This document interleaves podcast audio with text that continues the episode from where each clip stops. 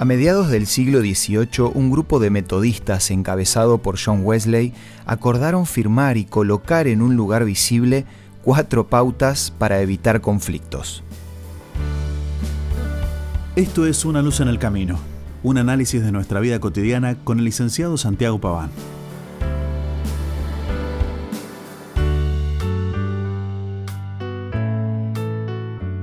Los firmantes de este pacto nos comprometemos a 1. No prestar atención ni andar averiguando nada de las malas acciones cometidas por los demás. 2. No creer inmediatamente en caso de oír algo malo de otros. 3. Contactar tan pronto como sea posible al acusado para informarle de lo que hemos escuchado sobre él o ella. 4. No comentar lo que hemos oído con nadie que no sea la persona acusada. En realidad, este pacto es una manera muy elegante de decir decidimos alejarnos del chisme. ¿Te imaginas los problemas que evitaríamos si pusiéramos en práctica estos cuatro puntos?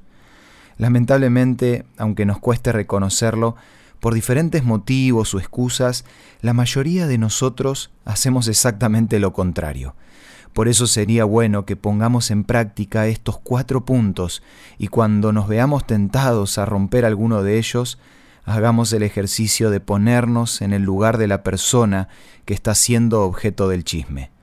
Incluso hay preguntas que podemos hacernos para evitar cualquier tipo de comentario fuera de lugar. Por ejemplo, ¿te gustaría que la gente conozca tus errores? ¿Te gustaría que cuando hablen mal de vos nadie te lo diga? ¿Te gustaría que la gente ande publicando por todos lados tus malas decisiones?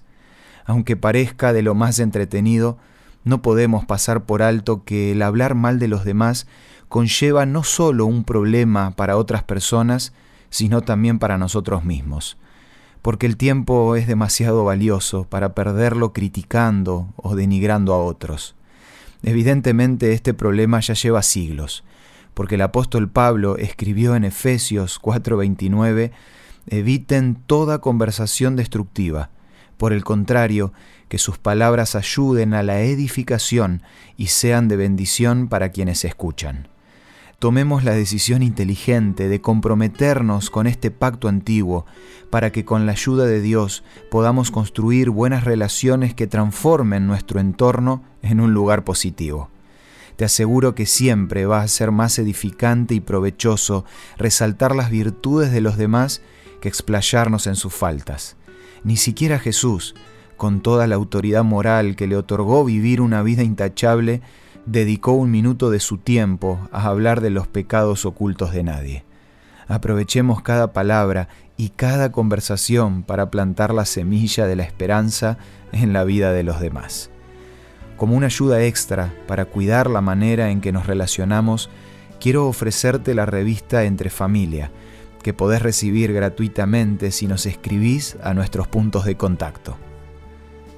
Envíanos un WhatsApp al 1162 26 1229 o búscanos en Facebook como Una Luz en el Camino.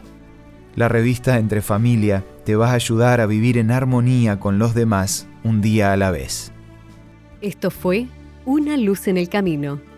Te esperamos mañana para un nuevo encuentro, cuando volveremos a decir... Permitamos que a lo largo de las horas de cada día Dios sea una luz en nuestro camino.